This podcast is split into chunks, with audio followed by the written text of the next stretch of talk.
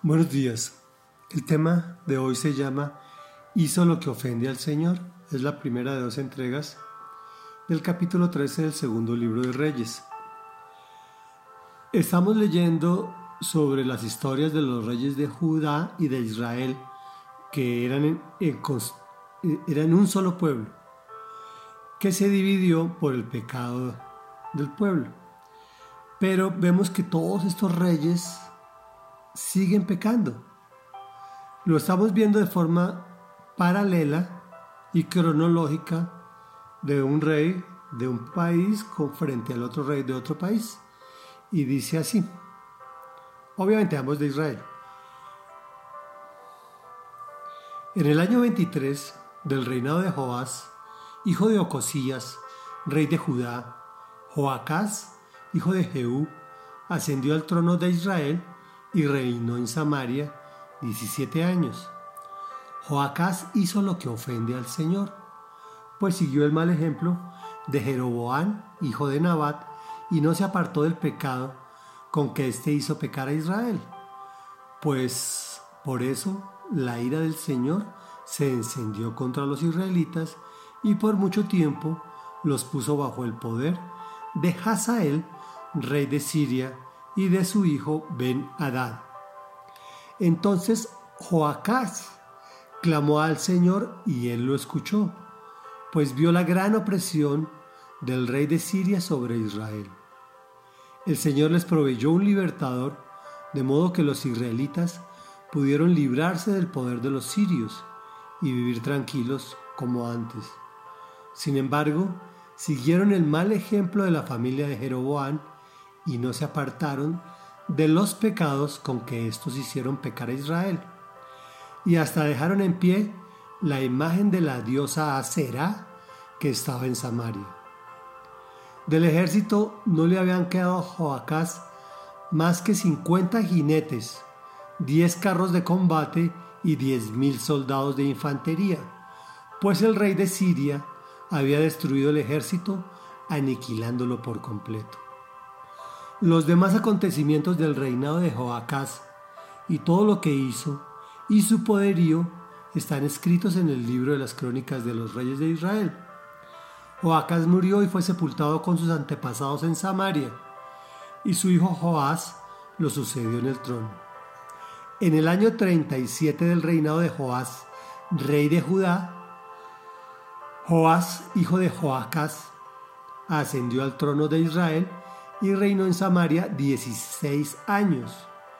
Joás hizo lo que ofende al Señor, pues siguió el mal ejemplo de Jeroboán, hijo de Nabat, y no se apartó de ninguno de los pecados con que éste hizo pecar a Israel.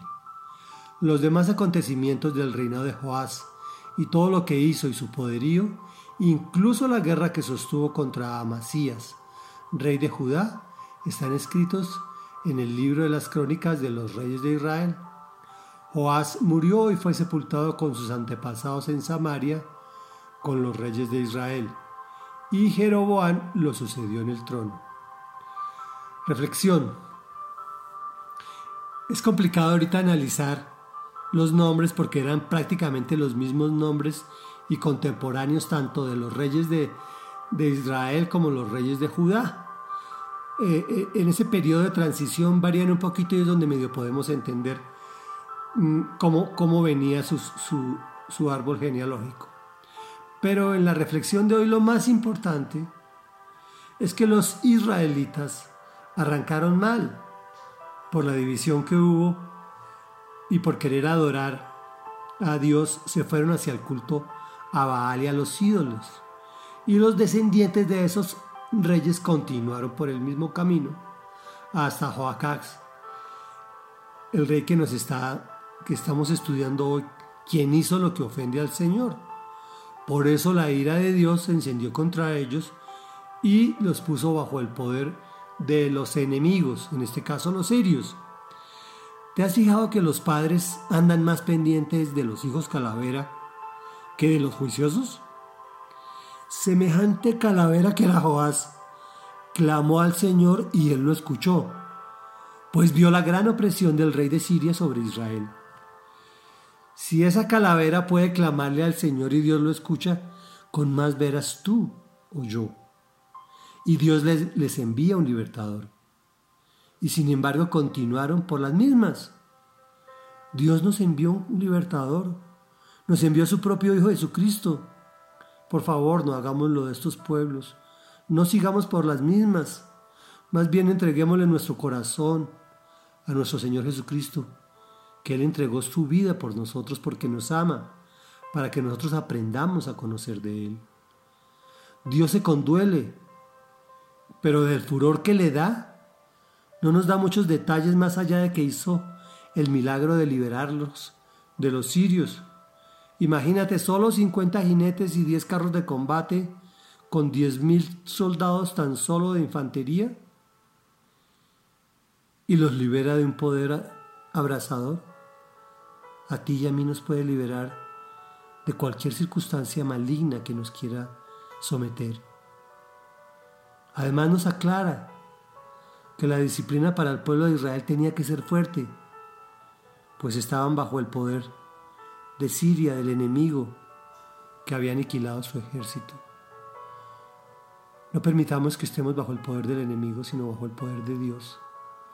Oremos, Padre de la Gloria, Santo y poderoso, maravilloso y eterno, hoy venimos a ti reconociendo que hemos hecho lo malo, que hemos imitado a nuestros padres haciendo lo malo y que no hemos imitado a nuestros padres haciendo lo bueno.